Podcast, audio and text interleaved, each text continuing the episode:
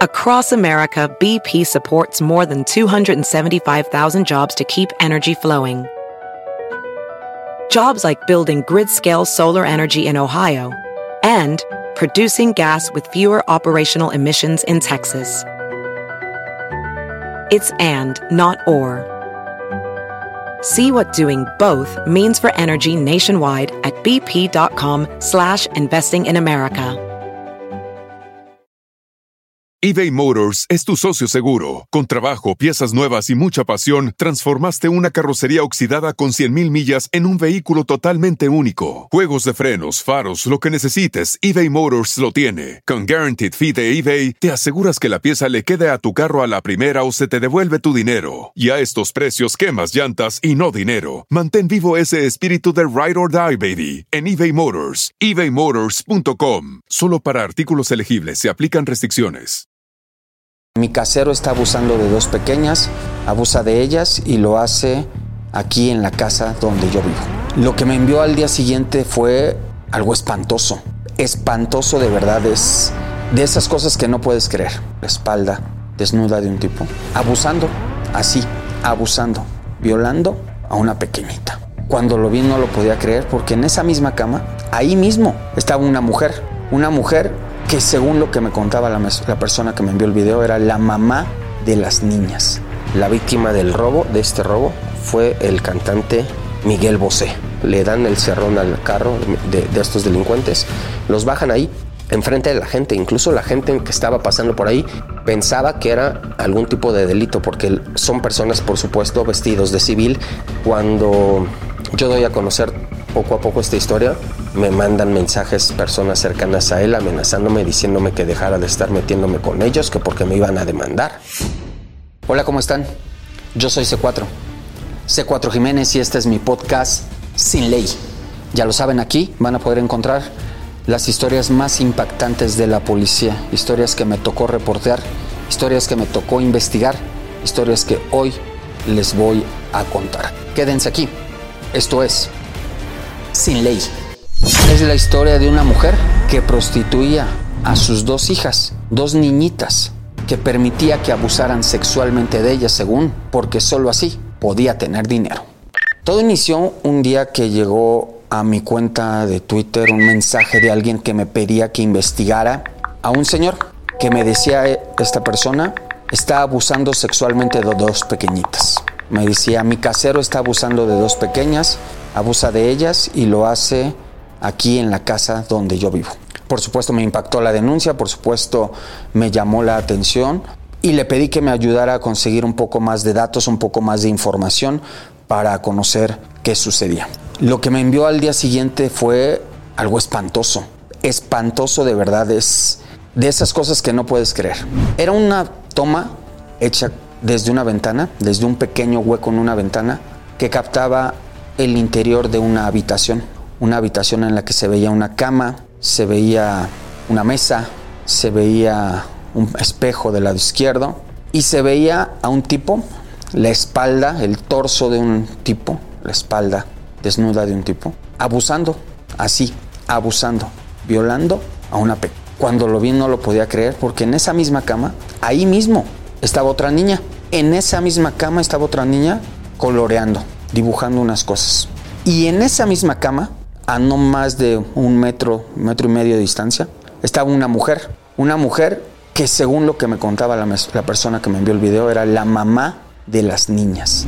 Y la mujer estaba como haciéndose idiota en un teléfono celular. Mientras un imbécil estaba agrediendo a su pequeñita, ella estaba en el teléfono, acostada, viendo el teléfono. De verdad, para mí la imagen fue terrible, fue desgarradora, no sabía ni qué hacer en ese momento. Lo primero que pensé fue que teníamos que rescatar a esas niñas. Mi función, por supuesto, es la de informar, pero no podía dejar simplemente en dar a conocer el caso y que pasara lo que tuviera que pasar. Lo que hice fue contactarme con amigos que tengo en la policía de la ciudad, con autoridades de la ciudad. Lo mismo, al mismo tiempo hablé con mi equipo de trabajo en el que tengo para reportear y mandamos a un compañero y a una compañera a que fingieran que querían rentar un cuarto en el lugar donde estaba sucediendo esto. Resulta que el señor este era el dueño de un predio donde rentaba pequeños cuartitos en la zona de la Condesa, que ya les he platicado de este lugar, la Condesa es una zona en la, en la zona centro de la ciudad muy concurrida, le gusta mucho ir a la gente ahí porque hay restaurantes, hay bares, hay lugarcitos bonitos para estar ahí, pasarla bien. Las rentas son muy caras, pero en este lugar eran pequeños cuartos los que rentaba este tipo y ahí vivía mucha gente, mucha gente que solo pagaba los cuartos en una cantidad no tan cara y que le permitía vivir ahí para poder trabajar cerca de esa zona. Llega mi, equipo, finge que quieren rentar un cuarto de esos y se topan con una señora, una señora que les dice que el dueño no está, pero que ella les da todos los informes. Y es así como obtenemos el nombre del dueño del lugar. Mi equipo le dice que sí quiere rentar el cuarto, pero que necesita a, a quién depositarle el dinero el nombre del dueño del lugar y que necesitan hacer una llamada con este tipo o una plática o verlo para conocer su rostro. Gracias a eso logramos hacer una videollamada con este tipo y gracias a eso logramos obtener el rostro de este tipo. Tenemos ya el rostro, tenemos el nombre y estos datos se los aportamos a la policía que ya le habíamos contado de esta historia. Ya con esos datos que obtuvimos, con esos datos que tenía la policía, hace una serie de investigaciones, hace una serie de trabajos y va al lugar y logra detener a este tipo que además de todo, además de todo lo que estaba haciendo, el tipo se dedicaba a distribuir marihuana entre la gente que ahí vivía y que le compraba algunas cosas. Entonces lo detienen con la marihuana, lo presentan en el Ministerio Público, pero lamentablemente ese día catean el lugar y las niñas no estaban. No estaban las niñas y no estaba su mamá. Nuestra principal preocupación, que eran las niñas, habían desaparecido. Por supuesto, la desesperación entró en nosotros por el temor de saber que esta mujer, la mamá de las pequeñitas, había escapado con ellas y sabía que este tipo estaba detenido. Nuestra preocupación era saber qué les iba a hacer, a dónde las iba a llevar, para qué se las había llevado. Ya teníamos una foto de esta, de esta mujer, pero no la encontrábamos. Llegó el momento en el que incluso pensé en dar a conocer parte de esta historia que ya teníamos para que la gente nos ayudara a buscar a esta mujer, para que la gente viera su fotografía en mis redes, en mi programa, en, todas las formas que tengo de, comunicar y que nos ayudara a buscarla, pero la policía me dijo, espera, espera, estamos trabajando, danos, danos un poco de tiempo. Por supuesto que ellos saben lo que estaban haciendo, entonces aguantamos, aguantamos. Y gracias a la investigación que tenía la policía, logramos, o lograron más bien ellos, dar con un domicilio en la alcaldía de Iztapalapa. Sabían que podía estar en Ecatepec, que podía estar en Nesa y que podía estar en Iztapalapa. Y finalmente llegan un día a Iztapalapa y resulta que sí encuentran este domicilio donde sabían ellos que podía estar. Tocan a la puerta y sale la mamá, sale la mamá de las niñas y lo que le dice la autoridad, los policías que estaban ahí, es que tenían una denuncia de que estaban escuchando gritos de unas personas en el interior, de unas niñas que parecía que estaban llorando y que las estaban agrediendo. Esto porque los policías no tenían una orden de cateo, no había una forma legal de entrar por esas niñas. Porque así es la ley, no te lo permite aunque tú sepas que están allá adentro. La mamá, sin imaginar que ya iban por él, le dice, sí, pásenle, pásenle. Deja que entren. Y efectivamente, allá adentro estaban las pequeñas. Las dos niñitas estaban ahí. Los policías logran tomarle unas fotografías a escondidas, confirman que son ellas efectivamente y deciden regresar más tarde. Durante la noche, ya con una orden de cateo, ya con todo bien armado, arma un operativo la policía cerca de medianoche. El equipo de inteligencia de la policía de la ciudad, el equipo táctico de la policía, entran al domicilio, entran a la recámara, encuentran a la mamá acostada en la cama, pero las niñas no estaban. Las niñas no se encontraban en el lugar y eso era algo que tenía todos los policías aterrados, incluyéndome. Porque ¿qué había pasado con esas pequeñas? No estaban, no estaban. La principal preocupación era rescatar a esas niñas. Ya estaba detenido el infeliz que abusaba de ellas. Ya estaba detenida, ubicada en ese momento y detenida esta mujer pero las niñas no estaban. La policía le empieza a interrogar, le dice, ¿dónde están? ¿Dónde están? ¿Dónde están? Y en menos de 40 segundos salen las dos pequeñitas corriendo debajo de la cama. Salen llorando, salen gritando y uno creería que estaban allí escondidas por el golpeteo de los policías, por el operativo, por los gritos, por, las, por los policías que entraron corriendo a buscarlas, pero no. Resulta que las niñas estaban allí abajo dormidas porque según la mamá, ese era el lugar donde le tocaba dormir a ellas. Porque decía ella, la mamá es la que duerme en la cama, las niñas les toca el piso. Así de mendiga era esa vieja. Esa vieja que estaba permitiendo que abusaran de las pequeñitas, también las tenía ahí dormidas abajo de la cama. No era que las niñas se escondieran, no era que tuvieran miedo, no, era porque la mamá les decía que ahí les tocaba. Por fortuna en ese momento ya estaban las niñas aseguradas, ya estaban las niñas en manos de la autoridad y la mujer en ese momento fue detenida. Les voy a poner un audio para que escuchen ustedes el momento en el que los agentes sacan de esta casa a esta mujer detenida y van ustedes a escuchar el llanto de las pequeñas. Van ustedes a escuchar a las niñas gritando por su mamá. Por supuesto, es la inocencia de unas pequeñas que no saben que las están rescatando, que no saben que su mamá, aunque es su mamá, es la mujer que está permitiendo que las lastimen, es la mujer que está permitiendo que las maltraten, que está permitiendo que abusen de ellas.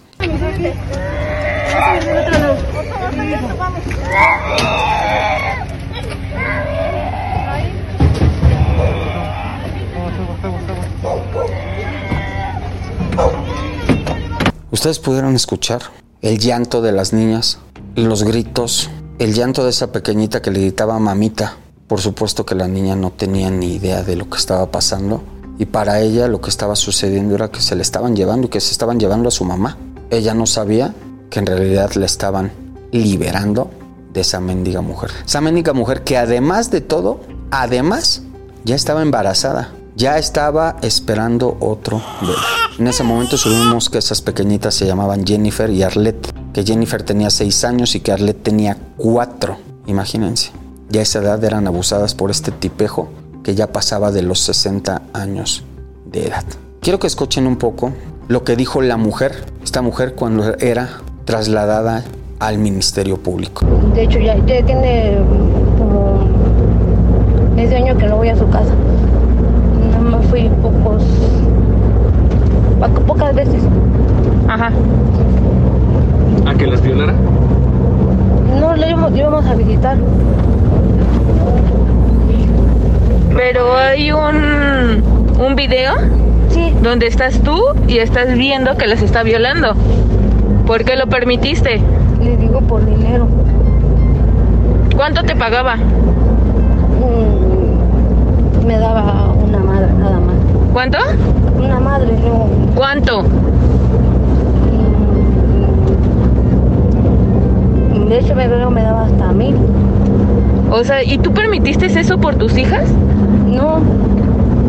No. Que yo no sabía, bueno, más bien no sabía hacer nada. Mil pesos, ¿sí? Primero le dice me daba una madre, luego dice me daba hasta mil, y luego cuando le preguntan, ¿y tú permitiste, es, eh, permitiste eso? Y la respuesta es, pues es que yo no sabía hacer nada. Platiqué con algunos de los agentes que estuvieron con esta mujer cuando le estaban ya eh, preparando para trasladarla a la cárcel, ya cuando estuvo en la fiscalía y después a la cárcel, y le preguntaban, ¿tú por qué vienes? Y me cuentan que ella decía que le estaban acusando de prostituir a sus hijas, pero que la gente no entendía que se estaban ganando su comida, que ellas lo hacían, que ella lo hacía porque las niñas, palabras textuales decía, las niñas tenían que tragar y si no, no había otra forma. Imagínense la basura que puede tener en la cabeza este tipo de persona. Decía que lo hacía porque ellas tenían que tragar y porque no había forma de sacar dinero más que de esa. Por fortuna esas dos niñas ya están en manos de la autoridad. Las dos pequeñitas fueron rescatadas. Las dos pequeñitas se, encuentran en un albergue. Seguramente no volverán a ver a su mamá pero seguramente van a estar mucho, mucho mejor de cómo estaban. Quizá aún no lo entiendan, quizá no comprendan el sufrimiento y la situación que estaban viviendo, porque ustedes escucharon sus llantos, ustedes escucharon la forma en que lloraban por que estaban viendo que se llevaban a su mamá. Esta mujer por fortuna ya está en la cárcel, seguramente ahí va a tener a su próximo hijo. Va a ser terrible esa situación también. El tipo que las agredía, descubrimos después que ya había estado dos veces preso por abuso sexual y aún así había quedado en libertad. Hoy por fortuna eso no sucede. Hoy por fortuna ese tipo está encerrado. Lo que comenzó como un mensaje de Twitter en el que alguien me mandaba una denuncia para una nota, logramos hacer entre todos, porque siempre lo he dicho, somos más los buenos y logramos hacer un trabajo que dio el mejor de los resultados, que fue rescatar a esas dos pequeñitas, sacarlas de ese infierno en el que estaban, permitir que tuvieran una nueva oportunidad de vida que les cambiara la vida y que la madre, la madre que las prostituya, el tipo que las agredía, esos dos infelices estén ya en la cárcel. Por fortuna, esas dos niñas están bien y esos dos no se quedaron en este caso sin ley. Across America, BP supports more than 275,000 jobs to keep energy flowing. Jobs like building grid scale solar energy in Ohio and producing gas with fewer operational emissions in Texas. It's and, not or. See what doing both means for energy nationwide at bp.com slash investing in America. eBay Motors es tu socio seguro. Con trabajo, piezas nuevas y mucha pasión, transformaste una carrocería oxidada con 100.000 millas en un vehículo totalmente único. Juegos de frenos, faros, lo que necesites, eBay Motors lo tiene. Con Guaranteed Fee de eBay, te aseguras que la pieza le quede a tu carro a la primera o se te devuelve tu dinero. Y a estos precios, quemas llantas y no dinero. Mantén vivo ese espíritu de Ride or Die, baby, en eBay Motors. ebaymotors.com. Solo para artículos elegibles se aplican restricciones. Esta es la historia de la banda que robó a Miguel Bosé, que estuvo escondida por meses, que la autoridad por un momento dio por perdida y que finalmente acabó tras las rejas. La víctima del robo, de este robo, fue el cantante Miguel Bosé. Una noche de domingo estaba yo en mi casa, estaba cenando, cuando me avisa por teléfono un amigo de la policía que estaban investigando un robo. Ese domingo lanzo el primer tuit por la noche y pongo, se mete grupo armado a robar la casa de Miguel, de Miguel Bosé. El lugar donde lo robaron es una zona residencial privada que se encuentra en la alcaldía Álvaro Obregón, una zona de las más vigiladas, se suponía, de las más seguras. Contaba con equipo de seguridad privado.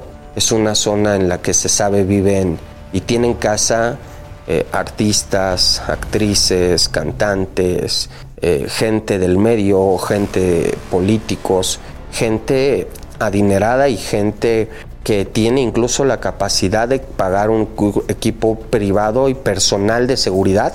Entonces imagínense el tipo de zona residencial que es y pese a ello los guardias no se dieron cuenta del atraco. Pese a ello, los ladrones entraron, caminaron por el patio de la casa de Miguel Bosé, se salieron en una camioneta de Miguel Bosé, les abrieron la puerta de la zona residencial, los guardias, se despidieron de ellos y les permitieron escapar.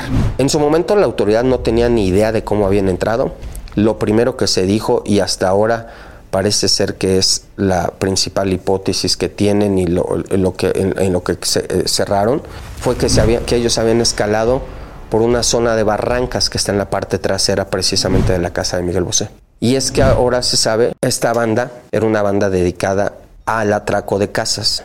Son ladrones que están acostumbrados a caminar por barrancas durante mucho tiempo, que vuelan incluso drones para vigilar por dónde pueden entrar que estudian muy bien los lugares que van a atracar y por supuesto son profesionales. Cuando empieza la, policía a hacer la investigación encuentran que entraron precisamente por esa barranca y encuentran que brincaron y rompieron una ventana de la casa de Miguel Bosé.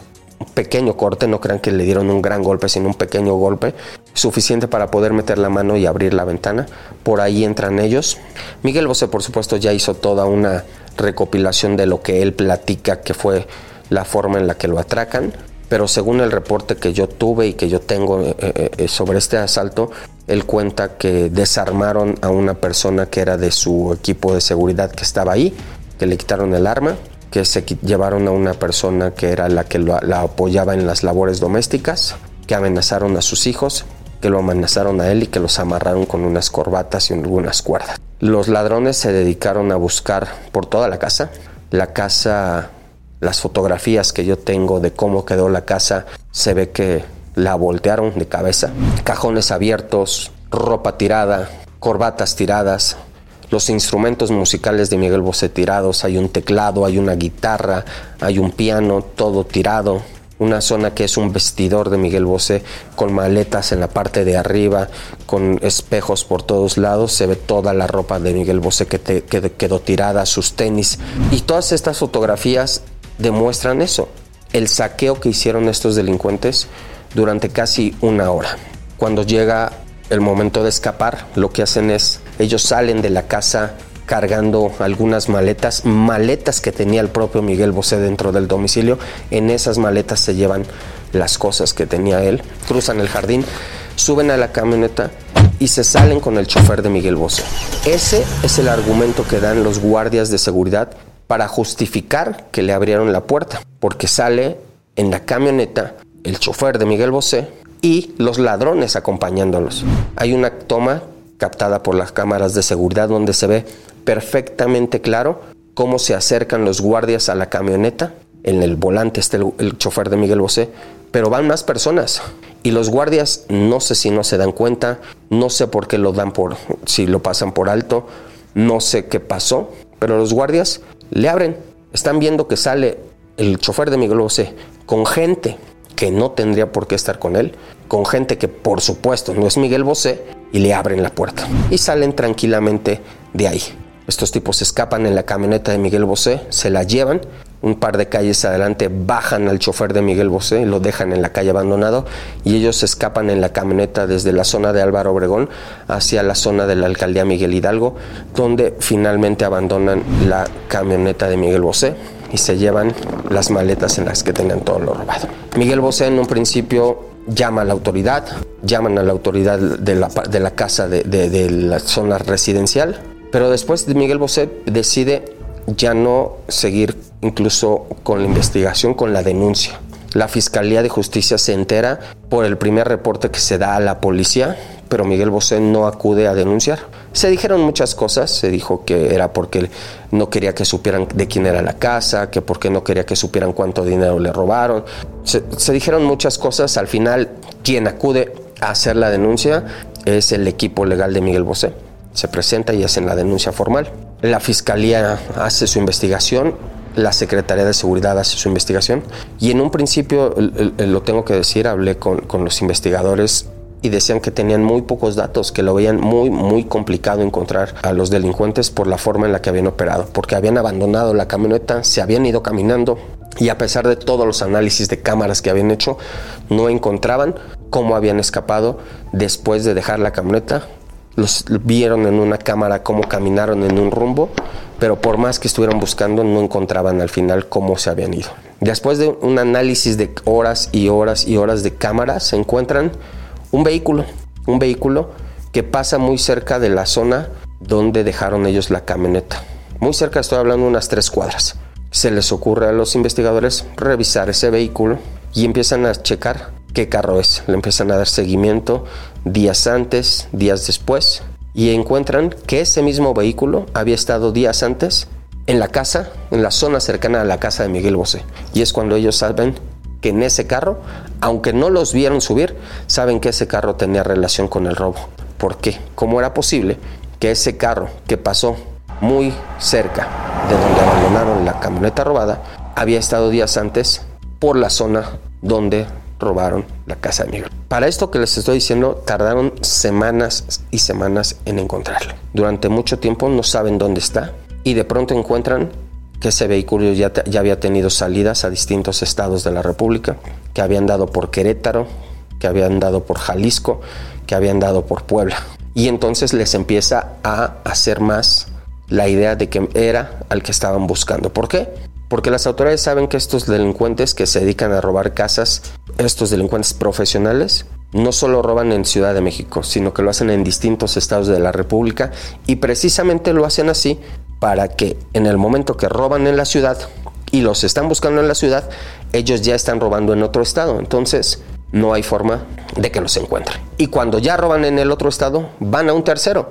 Es decir, los están, las autoridades tendrían que estarlos correteando y es muy complicado para ellos encontrarlos y es la forma en la que operan estos delincuentes. Pero bueno, ya tienen el dato del carro, ya saben qué carro están buscando y la consigna que tienen tanto autoridades como los arcos de vigilancia de la policía es en el momento de detectar las placas de estos autos, ir por ellos. Una noche, finalmente, mientras están siguiéndolos, estos delincuentes, parecía, según lo que tenían las investigaciones, que se habían dado cuenta que ya los estaban siguiendo y entonces empiezan a acelerar y la autoridad que pretendía tener un operativo en el que los pudiera asegurar dentro de un domicilio, para incluso catear el domicilio, decide que no podían esperar más y ejecutan la captura. Es una captura que hacen a media avenida sobre el periférico, le dan el cerrón al carro de, estos delincuentes, los bajan ahí enfrente de la gente, incluso la gente que estaba pasando por ahí pensaba que era algún tipo de delito, porque son personas, por supuesto, vestidos de civil, en carros de civiles, los que hacen esta captura. Porque son agentes de inteligencia, porque tienen que pasar mimetizados, infiltrados, sin que nadie se dé cuenta que son policías. Pero la gente, al ver esta acción, hombres armados bajándose en medio del, car del tráfico, encañonando gente y poniendo gente contra la pared, por supuesto que llamó la atención el video de pronto lo suben a redes sociales y por supuesto todo el mundo empieza a preguntar qué está pasando, a quién están secuestrando, qué estaban haciendo y esa misma noche me revelan a mí las autoridades los agentes que conocía me dijeron ya detuvimos a algunos de los ladrones de la casa de Miguel Bosé. Me piden incluso que no lo demos a conocer, que no digamos quiénes son, porque todavía les faltaban otros dos. Acordamos no hacerlo, porque si se daba a conocer, pues sus cómplices quizá podrían escapar. Esa noche hacen el segundo operativo y detienen al resto de la banda. Y sí, estos delincuentes confiesan que se dedicaban a robar casas en distintas partes de todo el país e incluso habían estado detenidos en Colombia por robar casas. Los delincuentes acaban detenidos, traían armas, traían drogas y están en la cárcel. Hasta el momento, tengo entendido, Miguel Bosé no los ha denunciado directamente, los ha, no los ha identificado. La autoridad por el seguimiento que dio, por el trabajo que dio de análisis, por el trabajo que hizo de las cámaras y por lo que han entrevistado a estos delincuentes, saben que son ellos. Están trabajando ahora en armar bien el expediente para poder acusarlos, para poder imputarles el robo a esta casa. Pero sí saben las autoridades que es una banda que se dedicaba a robar cosas en Ciudad de México y en otros estados y lo que hacen en su forma de operar es roban cosas de marca, roban alhajas, roban dinero, roban cosas que puedan ellos vender fácil y rápidamente. Bolsas de mujer que cuestan 200, 300 mil pesos y que ellos las venden en 100 mil. Anillos que cuestan, anillos o relojes que cuestan 100, 150 mil, 300 mil pesos y ellos los dan en un 20, 30% de su precio. Y los dan tan baratos precisamente para poder venderlos rápido, para poder obtener el dinero rápido, porque si ellos quisieran venderlo en el precio normal, pues por supuesto jamás lo harían. Y lo que hacen es obtener dinero en efectivo, dinero en efectivo, y ese dinero en efectivo mandarlo a Colombia y otra parte usarla aquí precisamente para gastar sus hacer sus gastos como casas, como carros, equiparse para poder seguir robando. Así operaba esta banda. La mayoría de las cosas que robaron en la casa de Miguel Bosé tengo entendido que las vendieron rápidamente, el dinero se lo quedaron y aún Falta, según tengo entendido, de tener a cuando menos otros dos o tres sujetos de quienes entraron a robar la casa de Miguel Bosé. Hoy, por supuesto, estos que ya están detenidos están presos, algunos faltan por detener, pero en este caso, el robo de la casa de Miguel Bosé es un caso que parece que no, en este caso, por fortuna para él, no se quedó. Across America, BP supports more than 275,000 jobs to keep energy flowing. jobs like updating turbines at one of our Indiana wind farms, and producing more oil and gas with fewer operational emissions in the Gulf of Mexico. It's and, not or. See what doing both means for energy nationwide at bp.com slash investing in America.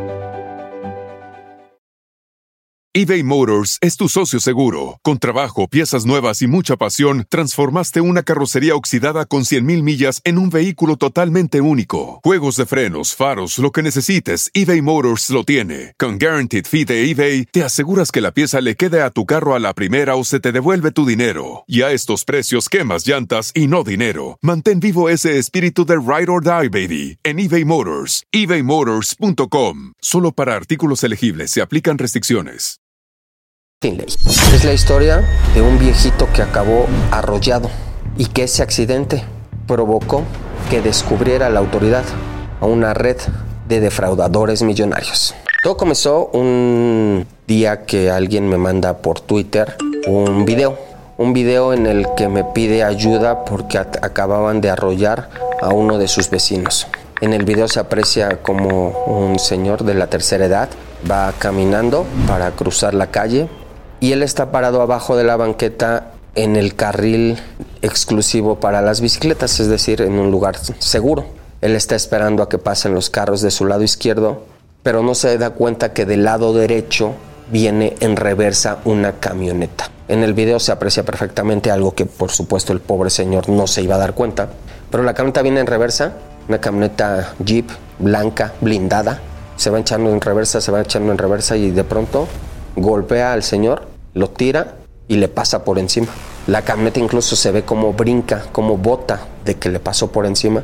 Vuelve a pasar hacia adelante, se queda detenida. Pareciera que el señor que va, o la persona que va manejando la camioneta se va a bajar.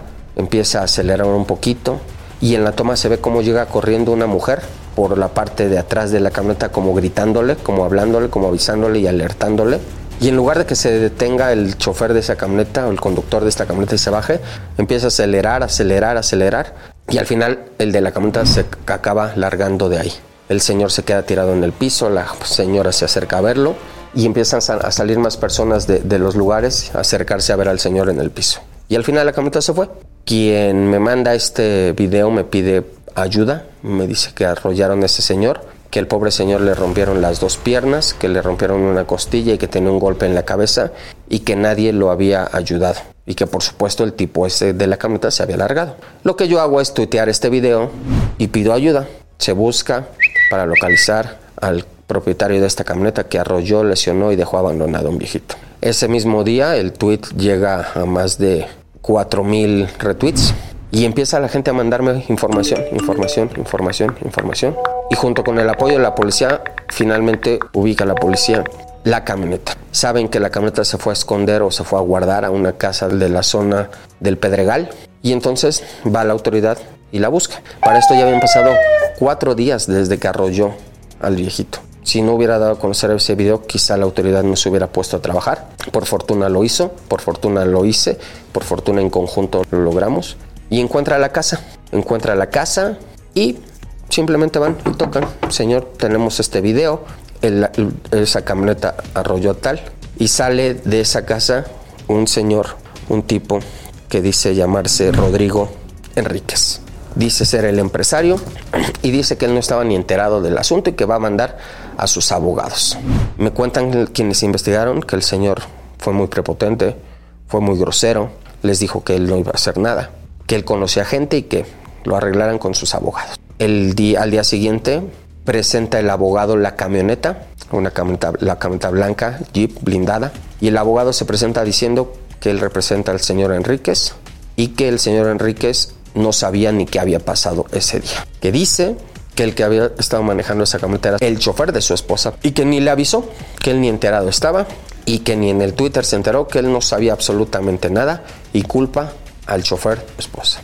Quien hace las investigaciones del caso me dice y me asegura que eso era falso, que ellos tenían un video donde se aprecia cómo el señor Enríquez había ido a recoger a sus hijas a la escuela en esa camioneta ese día, pero no tenían la forma de confirmar que efectivamente ese momento él era el que tenía el volante en el momento del accidente. De todos modos, el señor Enríquez insiste en que no es cierto, que fue su abogado y que, que fue su chofer y que el chofer pagará. Cuando empiezan las autoridades a investigar a qué se dedica este señor Enríquez, empiezan a llegarles datos de que el supuesto empresario en realidad se dedicaba a expedir facturas falsas. Rodrigo Enríquez, ¿saben?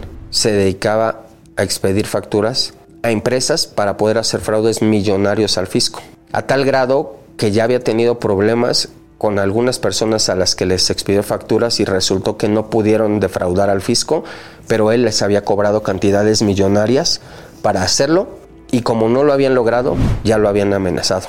Incluso Rodrigo Enríquez, según las investigaciones, ya había tenido que abandonar dos oficinas porque lo estaban buscando las personas a las que él había defraudado. Cuando yo doy a conocer poco a poco esta historia, me mandan mensajes personas cercanas a él amenazándome, diciéndome que dejara de estar metiéndome con ellos, que porque me iban a demandar.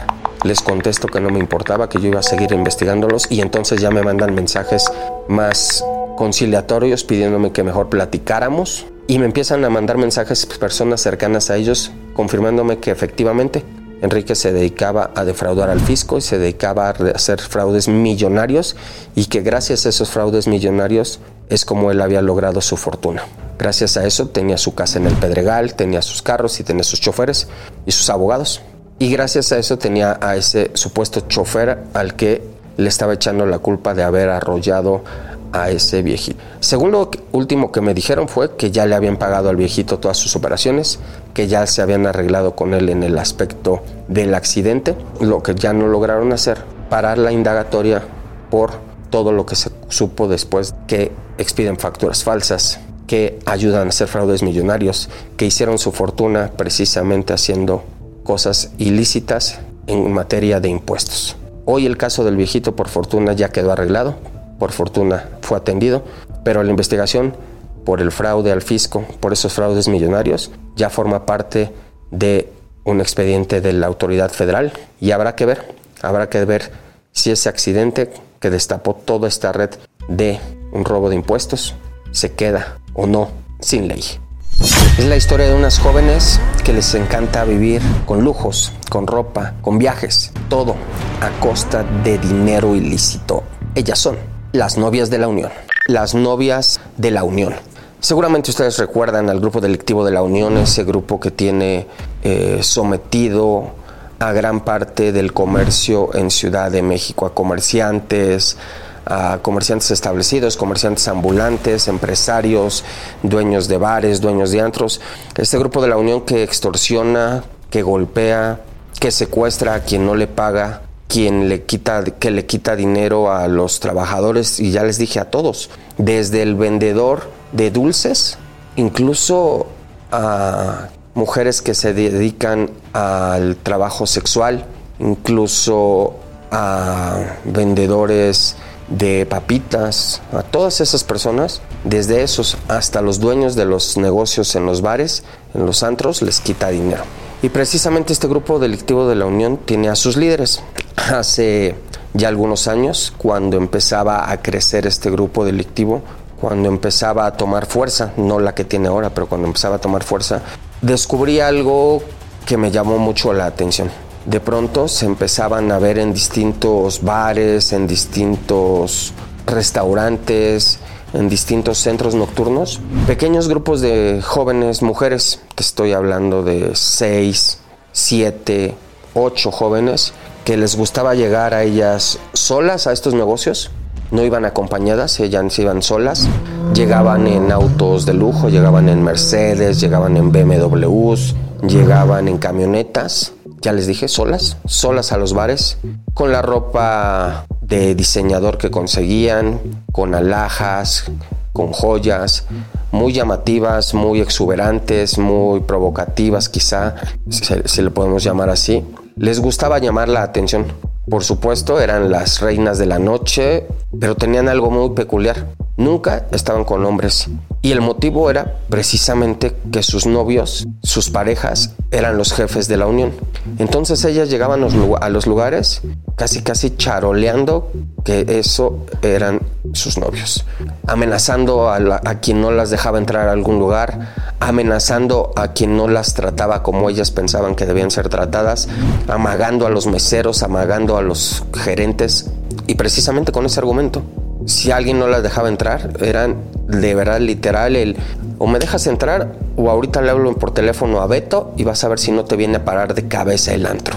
Beto era el líder de la unión, el jefe de la unión, y una de estas jóvenes era precisamente la novia de Beto. Y así literal era, ah, no me vas a dejar entrar, ahorita vas a ver cómo le hablo a Beto y viene y te va a parar de cabeza todo el negocio y te va a balasear el lugar. Por supuesto la gente le tenía miedo y, y no solamente era la mujer de Beto, también era la mujer de otro tipo identificado como el pulga, otro tipo que le decían manzanas, otro tipo que le decían el tomate. Todos estos que eran los líderes de la unión, todos esos tipos tenían a sus novias, pero pocas veces salían con ellas y ellas acostumbraban a andar solas. Se les veía a ellas en los bares de Polanco, en los bares de la Condesa, en los antros de Polanco, de la Condesa, en algunos del sur. Y ese siempre era el común denominador. Llegaban solas, llegaban en autos de lujo, llegaban siempre llenas de alhajas y siempre con esa forma de llamar la atención. En, algunas y muchas ocasiones no querían y no pagaban la cuenta. Pedían, por supuesto, la mejor botella, las mejores comidas, los mejores lugares y a la hora de pagar la cuenta, la amenaza era la misma. No te voy a pagar y si quieres que te pague, háblale a mi marido para que él venga a hacer las cosas. Por supuesto, la gente tenía miedo porque el marido era el Beto, el Pulga, gente que estaba totalmente reconocida por ser delincuente tipos relacionados con secuestros, con homicidios, con extorsiones, nadie se metía con ellas. Y algo que acostumbraban ellas era presumir su vida de lujo. Una vida de lujos que era realmente un engaño porque ustedes veían sus historias de Instagram y en Facebook les, les encantaba lucir ropa de marca, alhajas, ya les digo, sus carros, armas, les gustaba incluso estar presumiendo las pistolas, las armas que traen sus, sus novios. Ellas las, se tomaban fotografías con las armas, luciéndose, se ponían cadenas, se ponían joyas. Pero eso era la fotografía que ustedes veían, porque en realidad, pues la mayoría de ellas, o si no es que todas, eran jóvenes que vivían en el barrio de Tepito. Había ocasiones en las que subían fotografías de sus camionetas Mercedes, camionetas de más de 2, 3 millones de pesos, y atrás se veía la casa y de verdad la casa era casa, unas casas que se estaban cayendo a pedazos, porque era donde vivían. Literal, la camioneta costaba más que el lugar donde ellas estaban viviendo, pero así era lo que les gustaba presumir. Les gustaba presumir en, Facebook viajes a Cancún, viajes a Acapulco, ropa Gucci, ropa Louis Vuitton, todo tipo de marcas. Cuando ya salían con sus bolsas, salían cargando todas las bolsas de la tienda, pero era todo lo que les regalaban estos sujetos obtenido, por supuesto, con dinero de secuestros, dinero de extorsiones, dinero mal habido. Pero ellas estaban orgullosas, orgullosas de que sus novios eran estos delincuentes, orgullosas de que su novio todo mundo le tenía miedo, a sus novios todos los respetaban, a sus novios todos estaban asustados y nadie se metía con ellas. Lo mismo andaban en el barrio de Tepito, en la colonia Morelos, ahí en el centro, amagando y asustando a la gente que en los antros, en los bares, incluso entre las mismas novias, entre las mismas amigas, entre las mismas vecinas de ahí de Tepito, nadie se mete con ellas. ¿Por qué? Porque era lo que les gustaba. Eran niñas que no pasaban ninguna de ellas en aquel entonces de los 25 años y que tristemente se sentían orgullosas precisamente eso, de sus novios delincuentes. Pero esto también las llevaba a estar cerca del peligro, totalmente acariciándolo, a tal grado que pues los enemigos de sus novios eran enemigos de ellas, que las novias de los enemigos de sus novios también eran enemigas de ellas, y a tal grado que a muchas de ellas no les fue bien. Algunas terminaron en la cárcel, algunas otras tuvieron que escaparse de aquí. Por ejemplo, la novia de El Beto, esa joven que fue, digamos, de las principales, de las primeras, acabó yéndose a vivir a Hidalgo. Allá vive con otra vida, vive, aparentemente también es novia de otro delincuente por allá, pero se tuvo que ir a esconder desde aquí, porque por supuesto aquí la andaban buscando para asesinarla. Y eran jóvenes que cada fin de semana andaban o en el bar y en el antro, o en la cárcel por la mañana. ¿Por qué en la cárcel? Porque iban a visitar a sus novios cuando los detenían. Entonces tú las veías 9, de 10 de la mañana formadas afuera del reclusorio norte y las veías 7, 8 de la noche arreglándose para que a las 11 ya estuvieran totalmente arregladas para irse al antro. Las historias de estas mujeres salían de jóvenes que no terminaban la escuela, de jóvenes que no se dedicaban a nada en específico y que se hacían de dinero gracias a eso que eran sus novios. Empezaron incluso ellas a formar grupitos de niñas que querían ser como ellas, de niñas que las veían como su mayor alcance y lo que hacían estas pequeñas, estas jóvenes, era tratar de imitarlas. Las novias de la Unión, sus propios novios, les pagaban, incluyendo la ropa, incluyendo las joyas, incluyendo todo, les pagaban sus cirugías. Cirugías estéticas, de nariz, de bubi, de lipo. Todos se los pagaban sus novios delincuentes. Y estas chiquitas que querían ser como ellas, pues no tenían ese dinero y no tenían a un novio que les pagara eso. Entonces lo que hacían ellas, las chicas, era una especie de tanda. Le llamaban las tandas de la cirugía, las tandas de la lipo. Tal cual una tanda que vas reuniendo tu dinero y cada semana o cada mes le va tocando lo que se reunió a una persona que tiene el número. Lo que hacían ellos eran reunir esas tandas para pagar las cirugías. Se pagaban las boobies con tandas, se pagaban las lipos con tandas y entonces ya eran más guapas según ellas y entonces ya sentían y creían y querían tener acceso al grupo de las novias de la Unión. Y a veces lo que pasaba era que estas niñas que no eran todavía del grupo de las novias de la Unión, para poder acercarse a ellas se hacían novias de los sicarios, de los de nivel más bajo de la Unión. Es decir, buscaban de todos modos entrar a este grupo delictivo, acercarse de alguna forma para poder tener acceso a lo que parecía, a lo que parecía un mundo ideal de estas jóvenes novias de la Unión. Ya les digo, les encantaba presumir que andaban en Cancún, que andaban en sus, en sus racers, en sus Polaris, que andaban en yates, que andaban en cenas, que andaban en una vida increíble del jet set. La realidad es que a muchas de ellas les fue muy mal. Hubo jóvenes que no aparecieron. Una noche simplemente salieron, ya no regresaron a casa. Al menos dos de ellas ya nunca regresaron a casa. No se sabe ni siquiera dónde quedaron. Ya no digas las mataron, ya no digas las dejaron por ahí tiradas. Simplemente no se sabe dónde quedaron. Otras que acabaron por supuesto muertas, otras que acabaron tiroteadas y tuvieron que esconderse, algunas las acribillaron en la calle y es que al final estaban rodeadas de eso, de sus novios delincuentes y ellas veían algo muy padre en que mi novio me defiende, en que mi novio los asusta. Sus frases eran chacalón para que me defienda, malo para que me cuide, pero al final esa maldad y esos chacalones acababan haciéndoles daño a ellas y a veces eran los contrarios, pero a veces eran ellos mismos, ellos mismos que no soportaban ni siquiera que estas jóvenes quisieran tener una relación con alguien más o que quisieran dejar la relación. ¿Por qué? Porque pensaron en algún momento que ser novia, de la unión era lo mejor que pueden hacer y al final acabaron muy, muy mal. Son las novias de la unión que creyeron que podían vivir una gran vida de lujo sin ley. Hasta aquí llegamos el día de hoy con estas historias. Nos vemos la próxima semana. No dejen de escucharnos en todas las plataformas. Yo soy C4, C4 Jiménez y esto fue Sin Ley.